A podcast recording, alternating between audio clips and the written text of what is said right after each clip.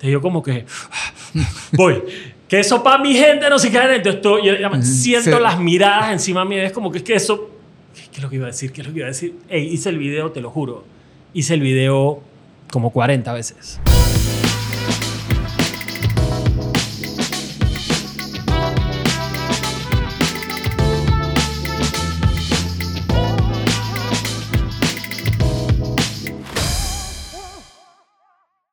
Qué sopa, mi. Yo sabía que lo iba a Es- decir. ¿Esa está marca registrada? Pronto, pronto, pronto, pronto. Yo sabía que le iba a decir. Ese es el, el signature del Ay Chamo. Ey, ese es. ese Bienvenido, Carlos Chamorro, un gran amigo, colega. Eh, nos conocimos porque tú me invitaste a un podcast que tú tenías. Así mismo. Eh, digo, nos conocimos por TVN. Ah, exacto. Sí. Fue un, fue un trial de podcast ahí que tuvimos, pero, pero murió. Ok. ¿Y Pronto empieza pensado- de vuelta. Ah, ok, Sí, ok. En diciembre empieza de vuelta. Pero es un podcast un, un poquito enfocado en algo diferente, pero, pero o sea, es como emprendimientos de tecnología nada más. Ok, brutal. Full. Belleza. Pero ahí va. Bueno, hoy gracias por, por venir al, al podcast y, y la idea era conversar un poco sobre tu trayectoria. Estás metido de lleno ahora en todo el tema de generación de contenido, especial, específicamente digital y de la parte como techie, tendencias, etcétera. Entonces, eh, hablar un poco de eso, Dale. pero nada, arranquemos por ti. Preséntate que... Belleza. Mi nombre es, como digo en todos lados, mi nombre es Carlos Chamorro, mejor conocido como Ay Chamo. Pero básicamente mi carrera ha sido un, un sub y baja, un poquito de todo. Yo estudié medicina por alguna ¿Qué? mala decisión. sí. Esto es totalmente nuevo para mí. una, una decisión ahí en un momento trágico de mi vida que yo dije quiero ser médico y llegando a mi papá con los papeles y que yo voy a estudiar medicina porque voy a estudiar medicina y mi papá como que bueno man haz lo que quieras y dale pues Eh, entonces me fui para México tres años y medio de tres años de medicina y dije "Mm, yo creo que esto no es para mí y entonces hablé con mis viejos y les dije y que yo creo que nada que ver y ya pero Tienes por- cara de doctor, man. Por alguna razón tienes cara de doctor. ¿no? Específicamente por eso es que yo creo que terminé estudiando medicina. Yo trabajaba, yo fui voluntario en Operación Sonrisa como cuatro años. Y, y cada vez que salía de la vaina del quirófano Mm. vestido, todo el mundo me decía que, hey, doctor. Yo dije, no, no soy doctor, yo soy voluntario. Y dije, ah, pero pareces un doctor. Yo, sí, ah, mira. Y me fui con la vaina y terminé estudiando medicina en Guadalajara, en México. Em, pero después de tres años y medio dije, yo creo que esto no es para mí. Y en verdad, mis respetos a los doctores, porque eso es, eso es duro. Eso es bien duro. ¿Y qué rama en teoría ibas a...? Ginecología y obstetricia. Ok. eh, la parte de recibir un bebé es súper, súper cool y, y eso era lo mío, pues. Eh, después de tres años dije, no, esto no tiene nada que ver. Eh, ya me empezó a ir mal en la escuela, o sea, ya en las clases no prestaba atención porque ya no me interesaba y tuve, tuve que hacer un push grande porque al año, como al año y medio dije, "Mm, esto no es para mí, yo creo. Y dicen que eso les pasa a todo el mundo, pues. Entonces, que tenías que push, push, push porque al principio uno dice como que, ah, esto es demasiado para mí. Y llegué a los tres años y dije, no, ahora sí, yo creo que ya. Entonces fui a hablar con mis viejos y les dije, y voy para Panamá de vuelta, voy a ver qué hago. Entonces me metí en FSU a, a esta vaina de, de, ¿cómo se llama? De business, Business. o sea, un minor en business con international affairs, lo que, la clásica de aquí, ¿no? Y me metí a trabajar con mi papá en seguros. Eh, obviamente venía de medicina, así que me metí a ser suscriptor de vida y salud y eh, fue como lo más, lo más fácil para transicionar, ¿no? Claro. De ahí estuve por todos los departamentos y terminé en carros. O sea, en, Ok. la- en los seguros de carros. Y de ahí mi papá sale porque vende la compañía y entonces yo salí como seis meses después y terminé trabajando en Mini Cooper en Panamá cuando estaba recién llegada. Entonces yo abrí Mini Cooper y estuve ahí como cinco años vendiendo carros. El mejor trabajo que he tenido en mi vida. Ok. Lloro todos los días porque quisiera regresar a esos tiempos. Eh, un trabajo que disfrutaba muchísimo. Era una marca súper cool que te dejaba hacer cosas. Lástima que en esos tiempos todavía las redes estaban como bien apretadas, la marca quería el control total y entonces no tenías ese lado de, de creatividad y vainas que podías hacer porque con esa marca se puede hacer un pocotón de vainas todas locas. Eh, y entonces como que todavía no podíamos, ¿no? Claro. Yo tenía mis redes en esos momentos, pero la eran personales. ¿Eso y qué año es más o menos? Eso fue como en el 2006, por allá. Ok. Entonces, las redes todavía, o sea, Instagram estaba como que por Sí, ahí, sí. Facebook estaba como por ahí, pero todo el mundo quería el control, nadie quería soltar nada, la marca tenía que aprobar todo. Y entonces era un problema. Era como un mundo ahí medio desconocido, conocía, gris. Clásica. Eh, pero era cool porque la marca te dejaba hacer miles de cosas, nada más que no podías publicar, no podías llevar el control, no podías crear tu, tu cuenta panameña, no podías hacer más nada, ¿no?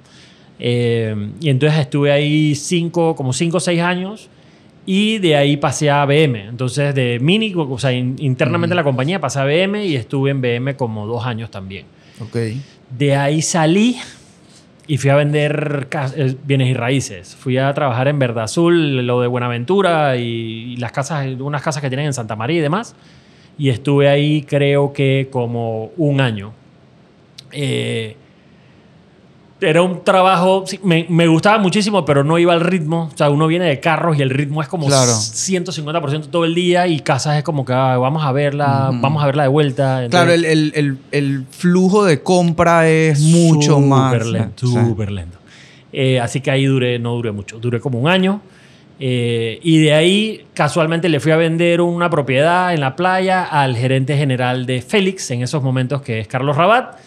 Y en la conversa estábamos ahí de la nada, ¿y, qué? ¿Y tú qué estás haciendo? Y tú, porque No, no, no, no, vente para acá, vente para acá. Entonces ahí quedé enredado y terminé trabajando eh, en importadora Maduro, trayendo, eh, encargado de la parte de perfumería y cosméticas. No, no me preguntes por qué terminé ahí, pero un trabajo muy interesante. Las marcas son una locura y el nivel de marketing y todo lo demás que baja detrás de las marcas es a otro nivel. Em, Digo, aquí estamos hablando de retail puro y duro para quien, si alguien nos escucha afuera que no conoce Exacto. Félix, Félix es que... Es una tienda por departamento, Palacio de Hierro, eh, corte inglés, guardando proporciones, pero retail, retail puro y duro. Retail y, puro. y- y, digamos la marca retail por departamentos más tradicional de Panamá. de Panamá, exactamente. Y to- al final de toda la trayectoria, todo tiene algo similar que es ventas. ¿ok? Ujú. O sea, que todo- toda la transición ha sido ventas. Eh, y estuve, yo en Félix pasé la transición del tema de todo este tema de Wacket y la caída y para arriba, para abajo, lleva, nadie quería hablar con nosotros y Ujú. fue un, fue un puedes decir vulgaridades Fue acá. un verguero. Yo pago la multa, pero fue un verguero vaina. Eh, ya salimos de ahí y empezamos a reestructurar el, el tema de Félix y yo quedé, pues obviamente en un limbo porque todo el tema de distribución que tenía yo, ni una marca quería hablar con nosotros, ni una marca quería trabajar con nosotros. Tuvimos que mandarle todas las marcas, distribuirlas por Panamá. Eh, y al final quedé yo del lado de Félix, la importadora se redujo y quedamos un par de marcas. Yo seguí manejando las marcas y de luego pasé a las, las tiendas de Félix. Entonces yo me encargaba de todas las tiendas, de la venta de las tiendas y además mi bebé, que era como el departamento de cosméticos y fragancias, ese era como que mi bebé porque yo venía de ese, de ese mundo. Pues. Claro. Eh, de ahí tuvimos un poquitón de reestructuraciones, estaba metido en el tema de marketing, crea- creación de contenido, estaba metido en el tema de e-commerce que por, por una larga historia pues quedé metido en ese tema también. Y yo manejaba toda la- todo lo que tenía que ver con las tiendas, o sea, toda la venta de las tiendas, todo el, el- el look and feel de las tiendas, eh, pues obviamente lo, lo que se vendía, la reposición, temas con las bodegas. eh, Operaciones comerciales. Operaciones full, sí. exactamente. 100% comercial. Eh, y ahí sí estuve un buen rato. Eh, y de ahí un día me llamaron y quedé enredado en TVN. Quedé enredado en TVN y me fui de Yo- Félix. Yo digo, yo viví algo similar porque yo salté también de retail con Sportline, Grupo Harari, etcétera, a TVN, un cambio de mundo, o sea, eso es un mundo. Eso es un mundo. Eso es un mundo. Y, que, y quedé enredado en, en el buen sentido porque mi hermana trabajó en TVN por mucho tiempo eh, y entonces resulta que quedé en el mismo puesto que, que mi hermana, que era director comercial. Seguía en el mundo de las ventas, pero esto sí era un producto, o sea, un producto totalmente diferente a lo que estaba acostumbrado porque todo lo demás era... eh, o sea, un carro, exacto, ajá. un carro, una casa, eh, un una tienda de retail y esto es un producto que, que- que, o sea, yo veía papeles pasar por un lado para otro, de la nada salieron en televisión y ya, pues no pasó nada y ya me cobraba mi plata y para adelante y me pagaban y listo, pues. Entonces sí, el adaptarse a un, a un producto intangible era un poquito complicado, o sea, un- me, me costó... Me costó la transición, mejor dicho, y Claro. me costaba entender cuál era el producto, cómo, o sea, cómo empaquetar el producto. Eh, pero ya después de un rato le, le agarré la, le agarré la onda. Aprovechando ese, ese tema de TVN y de medios tradicionales, creo que es un buen momento para empezar a hablar de, de contenido, de, de- de esa esa lucha que Claro. de verdad, digo, yo también pasé por ahí tres años en TVN viendo el lado digital del canal, el- toda la parte de proyectos de la web, las apps, etcétera. Pero, obviamente, o sea, eh, yo viví ese, ¿qué diría? Como, como, como esa disyuntiva de hay que hacer digital y por eso es prioridad, pero lo que da de comer es Exacto, la pantalla, lo tradicional, que está sufriendo. 100%. Entonces era, eh, era jodido, porque, porque yo, yo tenía por lo menos en mi lado, mi área digital era meterle máquina, hacer lo Claro. más que se podía con lo digital, llevarlo a otro nivel, pero a la hora de la hora el que pagaba las cuentas era el, el tradicional. 100%. A mí, a mí me costó mucho también, porque obviamente yo siempre he sido amante de la tecnología y todo lo digital. Me costó mucho entender la televisión, me costó mucho entender el, el valor de la televisión. Eh, y obviamente para mí lo más complicado fue, yo necesito, o sea, hay un tema del, del Ibope y del rating y entonces yo como que, pero, pero, pero, en base, o sea, explíquenme esto, ¿en base a cuánto? O sea, porque tú puedes tener 20, 20 puntos de rating, pero yo, ¿que ¿en base a qué? O sea, ¿qué significa 20 puntos de rating? Entonces resulta que son un par de cajitas que están regadas por ahí, y entonces pues la cajita mide si sí o si no, y, y tienes que apretar un poco de números, y yo como que para mí esto, o sea, esto es irreal, esto no es una manera de medición. Y con la tecnología que hoy existe, yo me imaginaría que todas las cajitas de, de- de cable deberían tener un medidor y todo. O sea, todo el mundo debería tener unas estadísticas live ahí moviéndose a cada rato de las televisiones que se prenden y se apagan. Y resulta que no, pues resulta que son 100 cajitas por ahí regadas. Pues. Y para mí fue muy complicado entender eso y poder yo vender eso, porque si yo no lo entiendo, es súper complicado venderlo. ¿Me Claro. Yo entiendo el carro, entiendo la ropa, entiendo el perfume, pero no entiendo un número inventado. pues. Claro, casi. sí. casi. Sí. Eh, y obviamente tienes el lado digital que es más fácil porque tienes las mediciones en vivo y puedes saber cuánta gente entró, cuánta gente se salió, cuánta gente re- rebotó, fue para allá, para acá, para allá, para arriba, para abajo.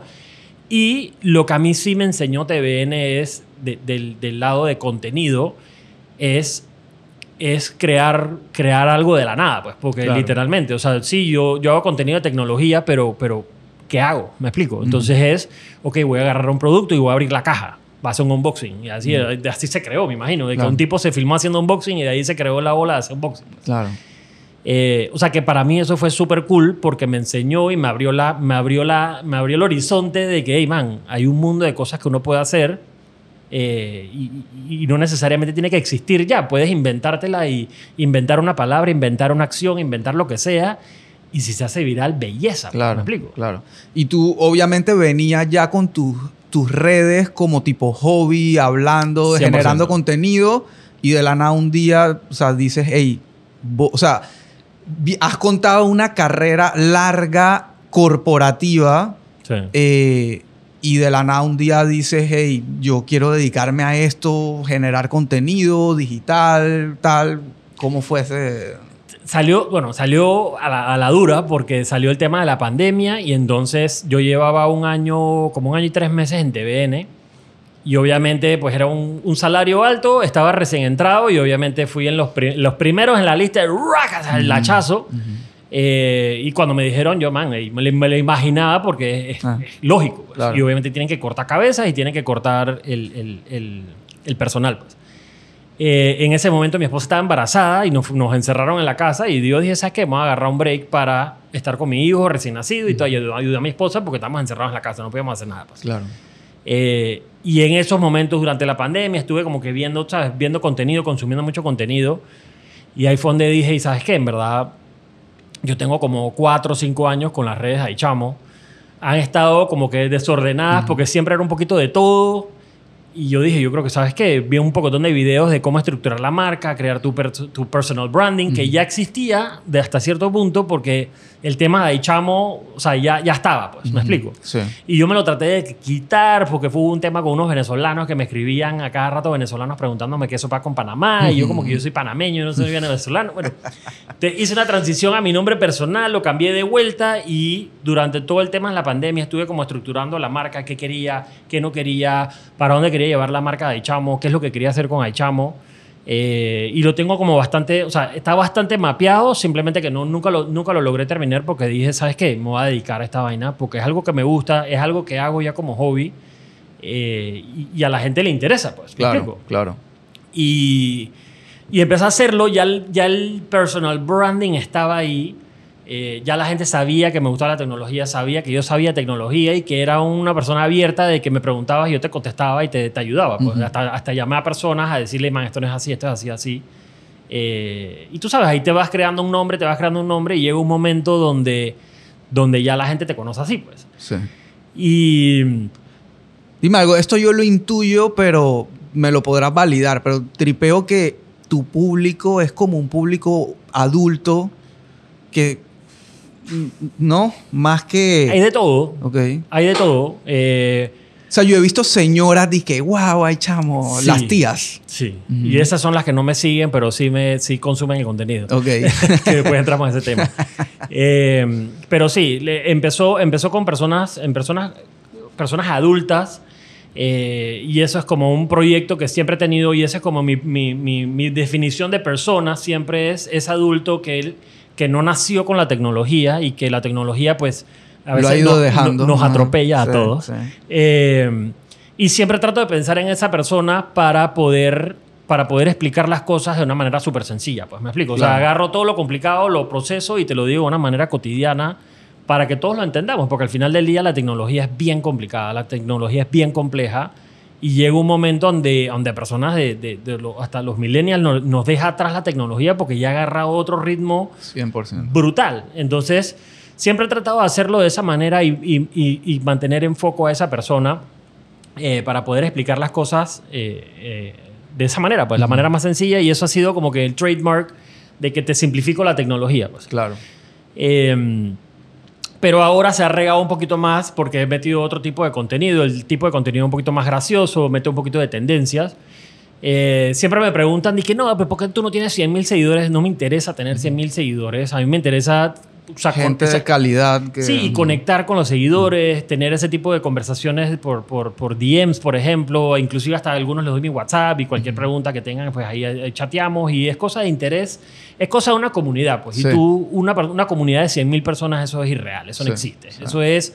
Eso es gente y bots y vainas que se agregaron a tu cuenta y eso no es mi finalidad. O sea, mi finalidad, ojalá tuviera 50 mil seguidores porque me ayuda ante el público, ante Claro. las marcas, te ayuda porque todo el mundo es que, es que tiene 100 mil. Yo sí, man, pero mira los likes que tiene. O sea, tiene 20 likes y tiene 100 mil seguidores. Eso no hace sentido, señores. No hace sentido. Eh, entonces yo prefiero la comunidad. Mi, mi preferencia es la comunidad chica. ¿Por qué? Porque valoran más el contenido, sabes a quién le estás hablando, Claro. has tenido esa interacción por lo menos alguna vez con esas personas y, y para mí lo que más, mira, yo tuve una experiencia la vez pasada que me fui de viaje. Yo mandé hacer un poco de camisas, tú las has visto, las que dicen ahí chamo con Sí. el logo, ¿no? Y ese día, por alguna razón, agarré la camisa de chamo y me la puse y nos íbamos de viaje. Y yo dije, chuleta, me, me vine con esta camisa, pues no importa. Y entonces estaba en el aeropuerto, iba caminando por ahí. Entonces alguien se voltea y me dice, ¡ay, chamo! Y yo, como que, hola, sí. hola, sí, sí. Te seguí caminando, no sé qué. Ahora me senté y llegó alguien y me, me chotea y me dice, hola, ¿cómo estás? Yo soy, no me acuerdo el nombre del man. Eh, hey, me encanta tu contenido. Vos seguís así, ¡ay, chamo! Yo, como que, ¿ah? Dos personas en el aeropuerto. Y eso está raro.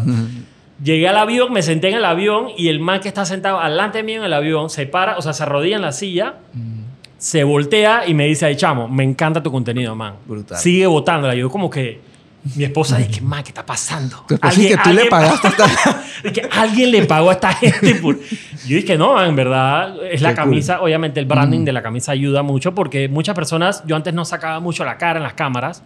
Eh, y obviamente, pues todo el mundo dice y todos, las, todos los, los gurús de estas vainas dicen que tienes que humanizar la marca, bla, bla, bla, bla, bla, 100%. bla, bla.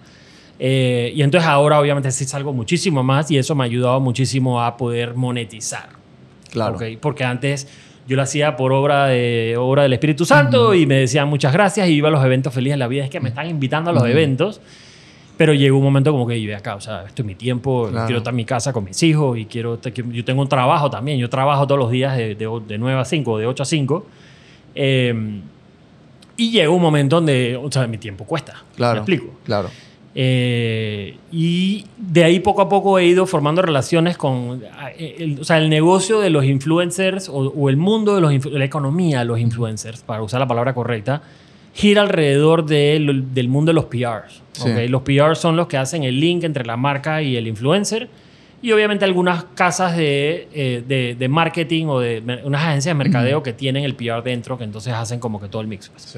Eh, O sea, es como el influencer hoy en día es como un, un medio, o sea, es comprar un medio. Es un medio. Ajá. Literal es un medio. Exacto. Y es un medio que si tú ves, o sea, te sales de Panamá y ves el, es- el scope mundial, ya es un medio, o sea, es un brand. ¿Me Sí. explico? Ya es una marca y es una marca 360 y es una marca que, que vende. ¿Me explico? Sí, ¿Por qué? Porque es una persona que es una autoridad en, en algo que te dice, este es el producto que tú tienes que comprar y tú lo vas y lo compras. Ujú, ¿Ok? Y muchos de los influencers grandes no, o sea, que ya pueden decir, pues que ah, contigo no trabajo y contigo sí, normalmente trabajan con las marcas que ellos usan o las marcas que a ellos les gustan. Y Claro. por eso es que logran, logran llegar a tanto con esas marcas. pues. Yo trato de similarlo de alguna manera porque si es algún producto que a mí no me gusta, tú vas, o sea, tú lo notas en los videos. Claro. Clarito, man. Si es un video, si es algún producto que a mí me encanta, tú lo vas a notar en la manera en que yo hago el video. Si es un producto que no me gusta, lo vas a notar en el video clarito. Y soy 100% transparente porque es complicado crear esa emoción de Claro. abrir una caja. Voy a poner perfecto ejemplo. Yo te llega el iPhone nuevo y la emoción de abrir un iPhone no es la misma que cualquier otro celular. ¿Por qué? Porque a mí yo uso iPhone, me gusta el iPhone y es el teléfono que usado por mucho tiempo. Pues. Yo, yo- iba a llegar ahí porque al- mira, tú eres el. Tú eres a Apple lo que yo soy a Shopify. O sea, tú eres un embajador de Apple ad honorem. Ad. "Y no me importa si algún día me lo regalan bien, pero esto es lo que a mí me gusta. Exactamente. Y al final, y al final es porque eso es lo que yo uso, pues. No quita que los otros productos sean muy buenos y que, tengan, que sean innovadores y que tengan, o sea, y que tengan cosas hasta mejores que las del iPhone. Claro. Pero ¿qué pasa? Mi vida, mi vida está encapsulada en el ecosistema de, de Apple y es complicado salir de ahí, pues. Sea, Si tú me dijeras que llega otra marca y me regala la computadora, el televisor, el celular, el tablet, el todo y me cambian de ecosistema, te diría, chuleta, me encantaría probarlo, pero es difícil que una marca llegue y te haga el cambio, el switch al 360. Pues. Claro. Es más reto a cualquier marca que lo haga porque es complicado. ¿Me Sí. explico? Es complicado soltar eso. no, y no solo de dispositivo, es de, de la rutina, de la vida diaria, de la costumbre. Y la parte del workflow de tu creación de contenido. Claro. Me explico. O sea, en Apple es todo es por airdrop, todo se sincroniza fotos. Yo de ahí edito en iMovie, de iMovie lo paso de vuelta y de una vez queda listo para, eh, para publicarlo. pues. Entonces es, es bastante fácil. Se puede hacer con otros ecosistemas, pero necesito el ecosistema completo para que funcione. Pues. Claro.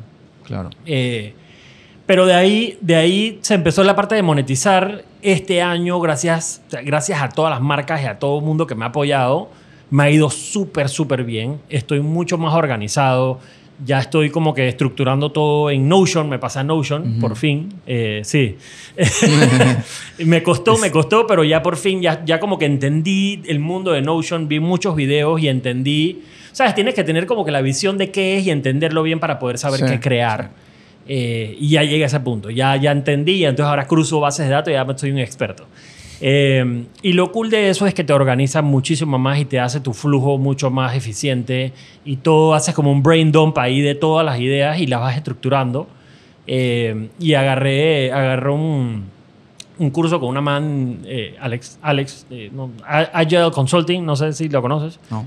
Bueno, ella hace temas de agilidad, entonces eh, me ha estado como que enseñando a organizar los proyectos, a cómo estructurarme, a, a- a forzarme a poner todo en Notion.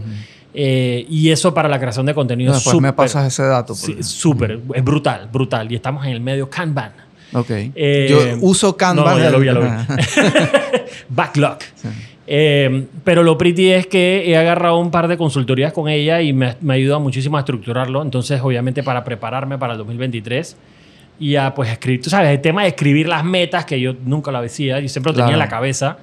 Eh, y resulta que la cabeza no es perfecta y se te olvidan buco vainas, buco ideas de contenido que uno tiene. Sí. Eh, llegó un momento donde la pensé y a los cinco minutos y que lo voy a escribir ya se te olvidó. Entonces Total. ahora con Notion todo lo escribo, todo lo, vain- todo lo pongo ahí.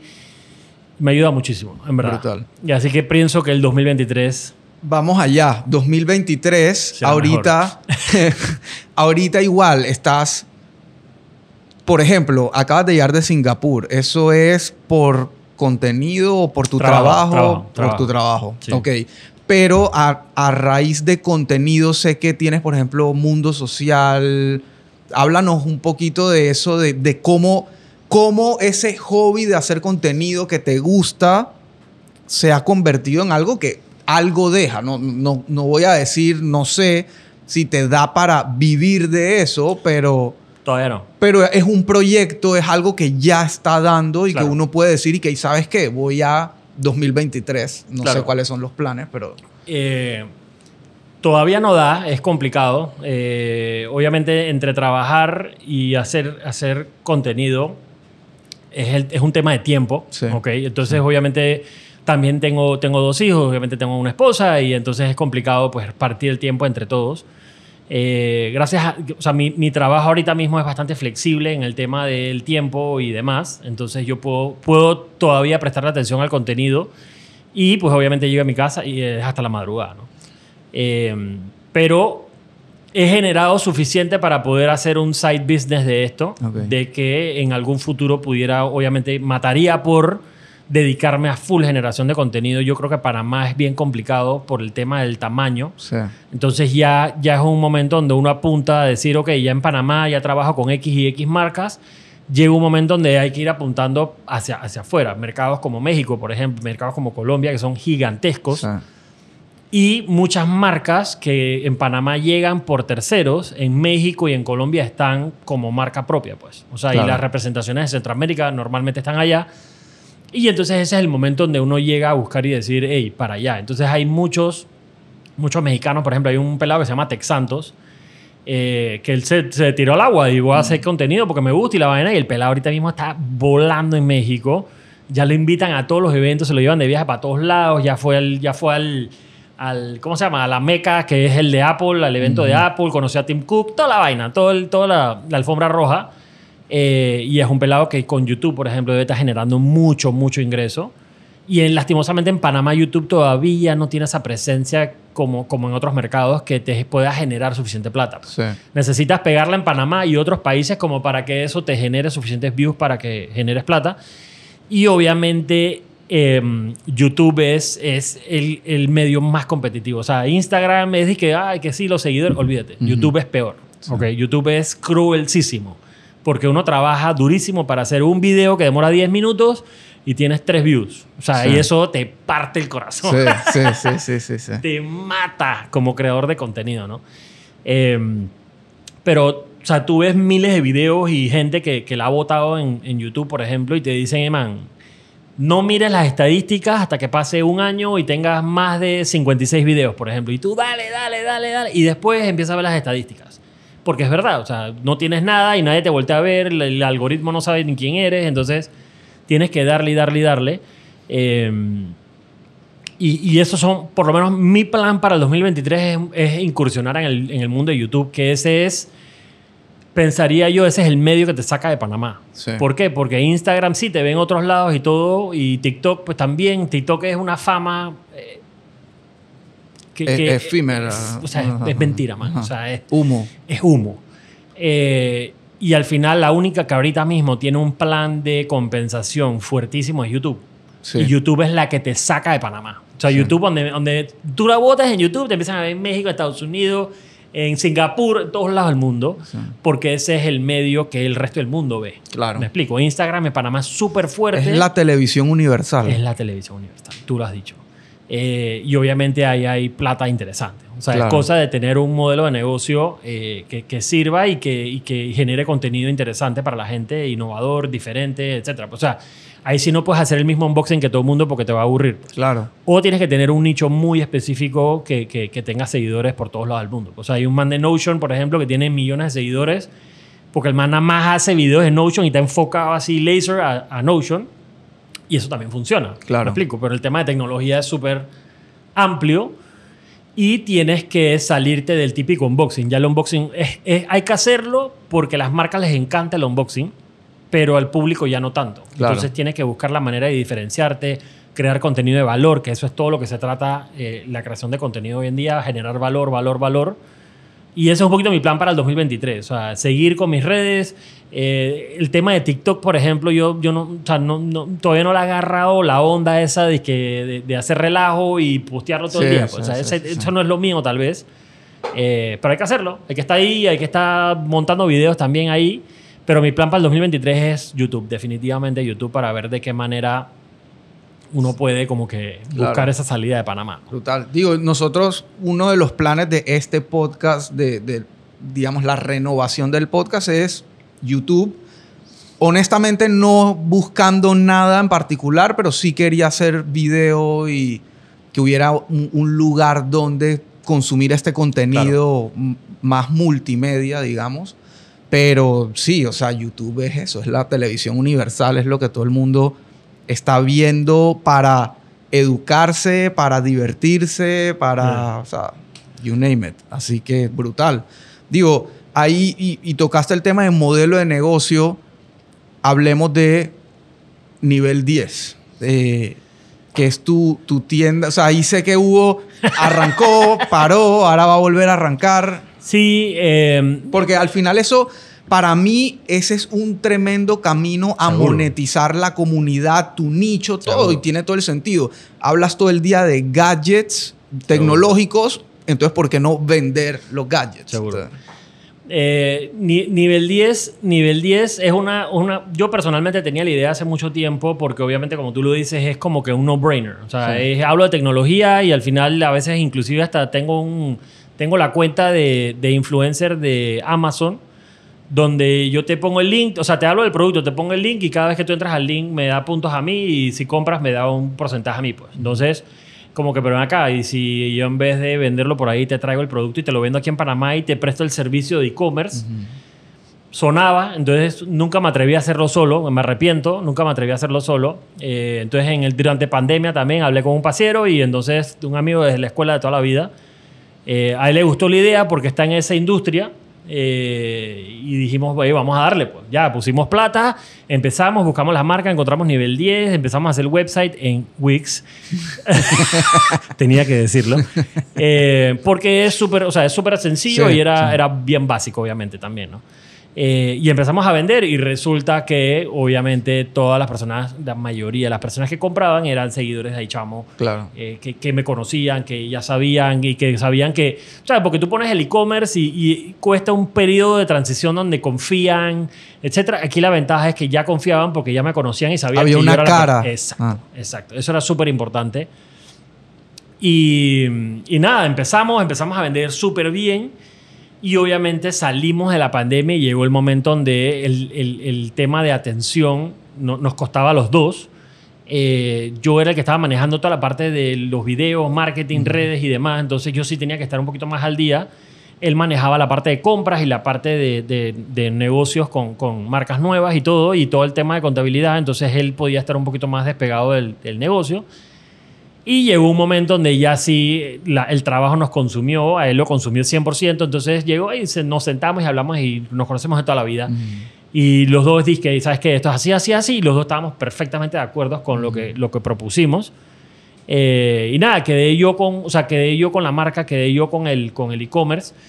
Lo puse un pedazo en stand-by porque quería saber muy bien lo que quería hacer antes, como que volverlo a arrancar. Quería estructurarlo de una manera que tampoco me consumiera todo el día a mí. Claro. Eh, y nada, ahí estamos. Obviamente, un tema de branding que ahí hablé con un par de amigos y me dijeron que, man, es un no-brainer de que lo pongas ahí chamo algo para, para seguir con el, con el paraguas de, de tu branding. Total. Eh, y en eso estoy ahorita mismo, haciendo un rebranding y, y con ustedes aquí haciendo una página web totalmente nueva. Así En que Shopify. viene con- sí. Ah, ah, ah. me costó, pero me, me ganó el lado oscuro, así que estoy acá. Vas a ver Eh, que ese es el bright side. no, en verdad, digo, es que efectivamente tienes un nicho, tienes algo que te gusta, tienes algo que le vienes metiendo años de esfuerzo, de tu cara, tu marca, tu contenido, valor, valor para la audiencia sin buscar nada a cambio necesariamente. Y llega el momento de, ok, quiero monetizar esto. Entonces sí, está el sueño americano de quiero que YouTube me pague porque todos los días me despierto.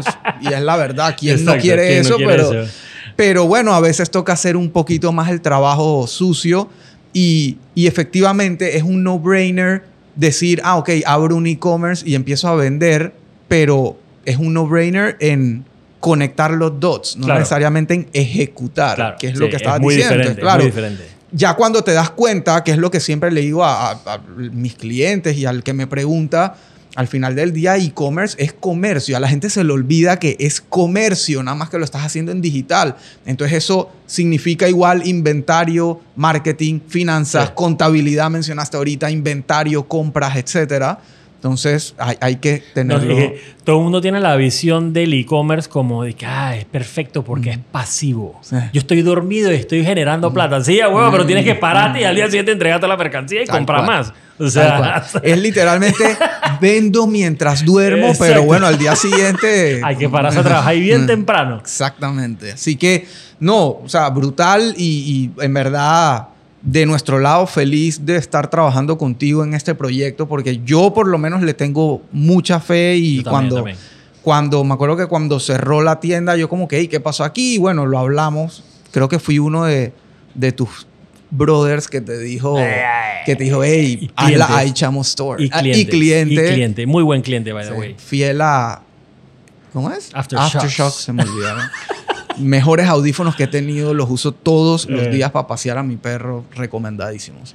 Eh, así que no, o sea, por ese lado, encantados nosotros de ser parte de ese proyecto y de, y de, y de, ver qué pasa con eso. Sí, pero era un no-brainer y, obviamente el, el, hoy, en día, hoy en día el contenido es creo que una de las partes una de las partes esenciales de, de, toda tienda, marca, lo que sea, tienes que tener contenido eh, hay un dicho, obviamente, que dice todo, everything is content, todo es contenido. Eh, y, es cosa de encontrar al nicho o, a la gente que le guste tu contenido y punto. Pues de ahí, o sea, literal, es que literalmente, man, hay un mundo allá afuera. O sea, ahí, no me acuerdo cuánto fue, que dos billones de personas o tres billones de personas con redes, tres mil millones de personas, perdón, porque en español es diferente, eh, con redes sociales y es cosa de encontrar a la gente que le gusta hablar de de, iPhone, me explico. O sea, y donde encuentres ese nicho, te vas a volver millonario porque, porque esa gente compra y las marcas quieren trabajar contigo porque quieren llegar a ese nicho específico. Tal cual. Y, o sea, es que tú tienes. Usualmente pasa al revés. Eh, la persona tiene ya un negocio, tiene un producto, tiene una marca, o sea, comercio, ya hace comercio, entonces dice, ah, quiero hacer e-commerce porque es lo que la tendencia ahorita, tal, digital y montas el e-commerce y montas, a mí me pasa todos los días, montas una super tienda con todo brutal, las marcas, el proceso de compra súper fácil. Y cuando llega el momento de empezar a vender y posicionar esa tienda y hacer que la gente llegue y tal, y le dices al cliente, no, es que, bueno, ahora hay que hacer contenido, hay que pautar, eh, no es solo pagarle a Instagram y Facebook para que salga un anuncio, es qué vas a poner en ese anuncio para que a la gente le interese, para que te diferencies del otro. Y ahí es donde empieza el dilema de no, pero es que yo pensaba que esto era más fácil. O sea, eh, quién, ¿y quién va a hablar? ¿Y quién va a grabar el video? ¿Y cuánto cuesta eso? Bueno, no, no, no te preocupes por cuánto cuesta, preocúpate por de qué vas a hablar y coge tu celular y graba, graba tu producto, graba tu empresa. O sea, ahí hay unos niveles mucho más bajos que salir a hacer una megaproducción sí, Hay niveles, que suelen dar mucho mejor resultado que la megaproducción. Súper ah. básico, súper básico y al final funcionan. O sea, o sea, tú arrancaste, me imagino, con tu iPhone y tal, que graba súper bien. Eso es una discusión diaria con mi esposa de que no importa cuál pixel de Google nuevo te compres, tus fotos siempre van a estar en panga al lado de las mías y tu video no sirve y mira la luz y mira la vaina. Eso, esa discusión está perdida. Soy full Android en ese caso, pero, pero sí, me imagino que empezaste grabando con, con tu celular y hoy en día, digo, has ido mejorando tu área para eres un man adicto a los gadgets. 10 veces más que yo. Yo pensaba que yo acumulaba y compraba por impulso vaina, pero tú eres un man. Eso es un problema ya. No, pero, pero fíjate que lo importante mío es que yo tal vez soy compulsivo comprando, pero soy compulsivo vendiendo también. Entonces yo lo compro, lo uso y lo vendo. víctima de eso también. Soy La compulsivo que comprando nos y está vendiendo. grabando fue de ay, chamo. Eh, pero eso es bueno porque al final del día, por ejemplo, con, con el tema del iPhone, yo lo que siempre hago es que yo compro el iPhone, eh, lo cuido obviamente, al año siguiente, antes de que salga el nuevo, lo vendo y me compro el nuevo y pago la diferencia. Entonces siempre termino renovando el iPhone por 200 o 300 dólares como mucho, pues, Claro. en vez de pagar full price. Porque hay mucha gente que lo, cui- lo tira por ahí y lo desbarata y entonces eh, no, ya no, cuando lo vas a vender no sirve, pues tienes que Claro. comprar uno nuevo. Claro. Y me sale bien porque obviamente si tú dependes de tu iPhone o, o dependes de tu celular para hacer contenido, lo ideal es siempre tener el más nuevo por tener los features nuevos, por Claro. tener la estabilización, el más megapíxeles y más vaina y más otra vaina. Eh, y eso me ha funcionado a mí, pues porque eso es lo que yo tengo todo el día en la mano. Entonces, Es una herramienta de trabajo. es total. una herramienta de trabajo que se paga con el trabajo al Claro. final del día. ¿no? Claro. Eh, pero nada, en el 2023 estoy muy emocionado porque tengo un par de proyectos ahí andando que, que- que son muy interesantes. Eh, y una de, una de las cosas, eh, una de las cosas que tengo como plan es, va a haber una cuenta de Instagram que se llama Queso Pa' Mi Gente. Ok. Otro no-brainer. Es otro no-brainer. Eh, obviamente agarré el nombre antes que me lo quitaran. Eh, y básicamente en eso lo que voy a hacer, yo no, voy a, yo no soy un gurú de redes, yo no soy un gurú digital, pero te voy a contar mi proceso. Y si te interesa y te ayuda mi proceso, proceso, belleza. Claro. Pero es un outlet porque ya llega un punto donde uno puede hablar de tantas cosas de tecnología y hacerlo solo en una cuenta se, se complica porque pierdes a todo mundo. Pues Entonces, Aichamo, eh, Aichamo Tech, que es la cuenta como de tecnología, se va a quedar full hablando de gadgets y, y de tecnología. Y entonces vamos a transicionar, voy a transicionar todo el tema de redes eh, y, y mundo digital para, para esta cuenta. Eh, y bueno, el podcast que va a iniciar va a arrancar desde allá, que vamos a hablar con eh, no necesariamente e-commerce, sino es con creadores de contenido, simplemente, pues, para enfocarnos un poquito en el, en el creador de contenido del patio, obviamente, Claro. eh, porque hay mucha gente que está creando contenido, hay mucha gente que conozco ya que sí está viviendo el contenido. eh, y ese es un salto pues muy importante. Obviamente están solteros, viviendo solos. Hace mucha diferencia cuando tienes dos hijos que dependen de uno y una esposa y una casa o una, Sí. una comunidad ahí. Sí. Eh, y entonces el salto no es tan fácil, ¿no? Entonces, Sí, total. En el, casualmente en el episodio anterior que grabamos estaba Jonathan Jerez. Claro.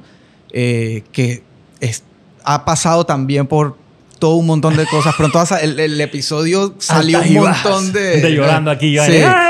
Pero, pero sí, él está metido de cabeza con su contenido que a él le gusta y fue Claro. parte de lo que él vino y dijo acá. "Ey, venía sacando contenido que para la gente, ahora estoy sacando contenido para mí. Eso es y muy el que me quiera escuchar y seguir y vaina, belleza, pero, pero es esto es muy lo que yo importante. quiero grabar y literalmente el man graba un montón de contenido todos los días Eso es prácticamente. superimportante. Entonces, él está también en ese proceso de eventualmente voy a ver qué hago con este contenido, pero súper cool. O sea, yo, yo, por ejemplo, no tengo esa disciplina definitivamente. Eh, no, no, no he encontrado... Pero no haces mal trabajo, déjame decirte, ¿ah? porque grabas poco contenido. Sí, pero de esto, o sea, ahorita justamente por eso quería este formato de que venga alguien a hablar conmigo, Claro. porque a- para mí pararme a hablar solo me cuesta. Entonces, difícil. Entonces Debo decir lo que es difícil. A veces yo siento a mi esposa ahí para que me escuche mientras hablo con la cámara para, para tener a alguien ahí. No, si que- yo siento a mi esposa y sí que me equivoco 450 veces. Ella sabe que ella no puede acercarse a mi proceso de grabación. No, a mí, a mí me, pasa, me pasa algo que hasta el día de hoy me da risa, que para mí es súper complicado o súper difícil, ¿sabes? Parate en media fiesta y que... Sí. Es que eso para mi gente, estoy aquí en el, en el evento, no sé qué. Para mí esa vaina es como que cómo la El gente hace influencer in vaina. the wild. ¿Sigues, ese, ¿Sigues esa cuenta? No. Búscala. ¿Sí? Cague de risa. Influencers in the wild. Es que es literalmente tienes que, literalmente tienes como que encapsularte de la gente que está alrededor tuyo y enfocarte en lo tuyo, porque, o sea, yo estoy pendiente de todo el mundo así mirando y me voy a equivocar 400 veces, ¿no? Entonces me pasó, estaba regresando de viaje con mi esposa y me habían pedido, con, con una de las marcas que yo trabajo fijo, me, me pidieron, dije, y ahora que estás de viaje con el tema del roaming, por favor, haz un video del roaming, no sé qué vaina. Y entonces dije, ok, lo voy a hacer cuando llegue al aeropuerto para contar mi experiencia de, de- del roaming, pues. Entonces ya llegué al aeropuerto y obviamente yo con, con mi celular ahí en la mano buscando un espacio vacío en el aeropuerto dije, chuleta, hay demasiada gente, mucha gente por todos lados, ¿qué voy a hacer? ¿Qué voy a hacer? Y dije, puta, ¿será que me meten en el baño a hacer la vaina ahí en el baño? Y no, no sé, o sea, al final yo dije, man, ¿sabes qué? Ya, voy a, voy a- voy a vencer mi miedo. Ah. Me senté, entonces había una pareja a la derecha, mi esposa se sienta a la izquierda mío y había unos señores ahí enfrente, ¿no? Entonces yo como que, voy, que eso para mi gente no se cae. Entonces estoy, yo, yo siento Sí. las miradas encima mío, es como que es que eso, ¿qué es lo que iba a decir? ¿Qué es lo que iba a decir? Ey, hice el video, te lo juro, hice el video como 40 veces, ¿ok? Y ya llegó un momento donde lo empecé a gozar porque ya la gente Claro, se estaba riendo alrededor mío. Yo me estaba riendo con ellos. Y digo, te lo juro, cuando terminé de hacerlo, todo el mundo me aplaudió como que, hey, por fin. eh". Entonces, es, un cosa, es, es un tema como, como que tienes que buscar la manera de aprovechar tu entorno para que tu video salga mejor. Pero definitivamente tienes que, tienes que push esa barrera de la pena Sí, sí. porque es horrible, man. Es horrible. Y la gente que lo hace y, y uno dice que no, que está todo el día ahí con el celular y ven, ey, es más, es súper complicado. Sí, es sí, súper com- total. No es fácil crear contenido.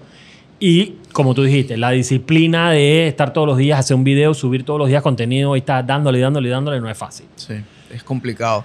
Y- solo por curiosidad, ¿tú qué haces? Tienes como, bueno, Notion, tienes tu lista de temas así random de los que puedes hablar Sí. en cualquier momento. Sí. Sí. Sí, eh, yo tengo, o sea, tengo un tab que dice como ideas y es como ahí si es un brain dump. Eh, obviamente tienes que ver contenido eh, y, uno- y una, una cosa que funciona es ver a la gente que hace contenido parecido al tuyo y bu- buscar ideas. Pues y Claro. simplemente, eh, o sea, no es copiarte, es agarrar ideas. man. O Meterle sea, tu estilo, la forma en que tú le hablas a tu decir- gente. Yo puedo decir exactamente lo mismo que tú, pero va a sonar totalmente diferente. Claro. Entonces, agarrar ideas y hay gente que, pues, que, que, que, que, que- que es cool porque tienen todo el día para hacer contenido y obviamente los manes hacen su research y buscan ideas y vaina. Entonces, es más fácil, pues, agarrar contenido de alguien más. Y no es necesariamente copiar texto por texto, sino es agarrar el concepto y tú hacer tu research y hacer tu, tu, tu idea o tu ángulo del tema, pues. Sí. Eh, y entonces eso ayuda, obviamente, pues uno, uno está por ahí un día en la playa, entonces te pones a ver contenido y vas escribiendo lo que ves.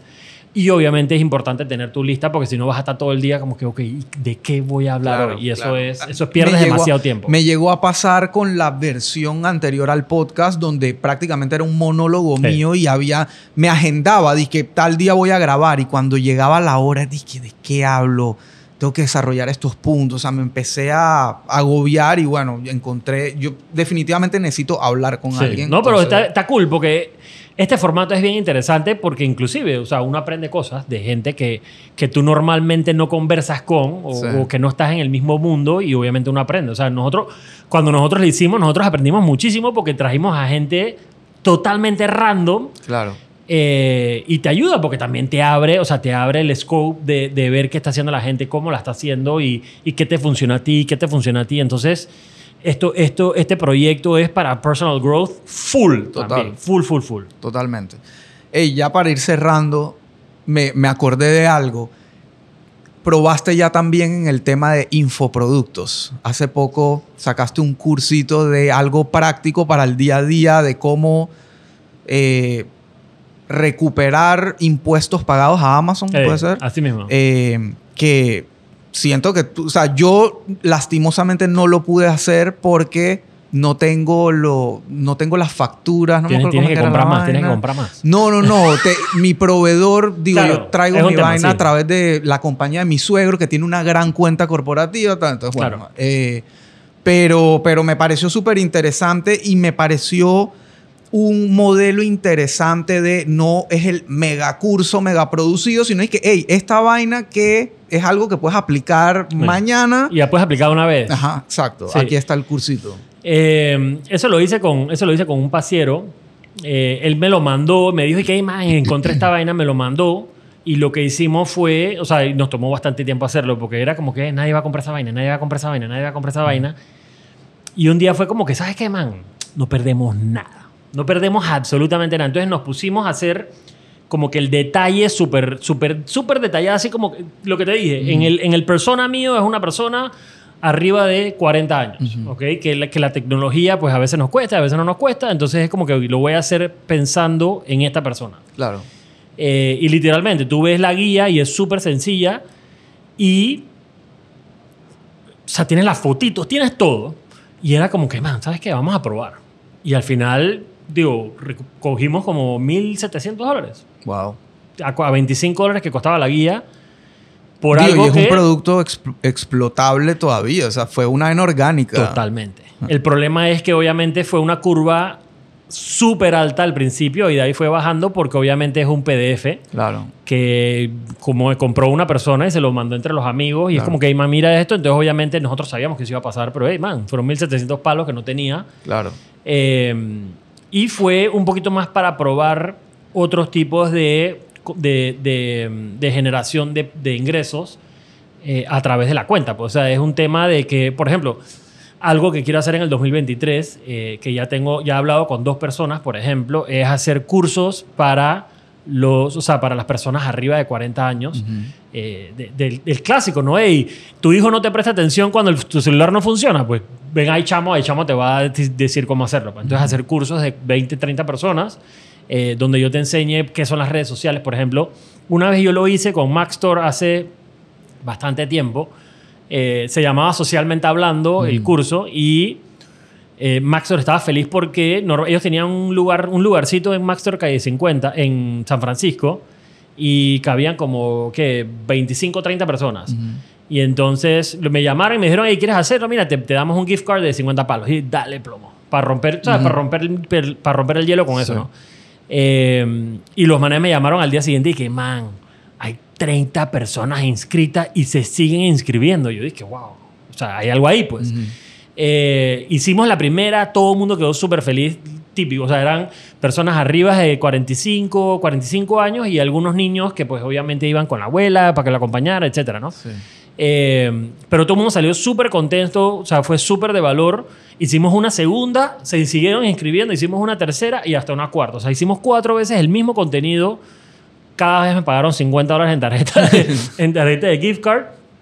Pero al final quedé con el tema de que hay algo ahí, hay algo ahí, algo ahí. Y entonces después pasó un tema con Maxtor y ya, murió eso. pues.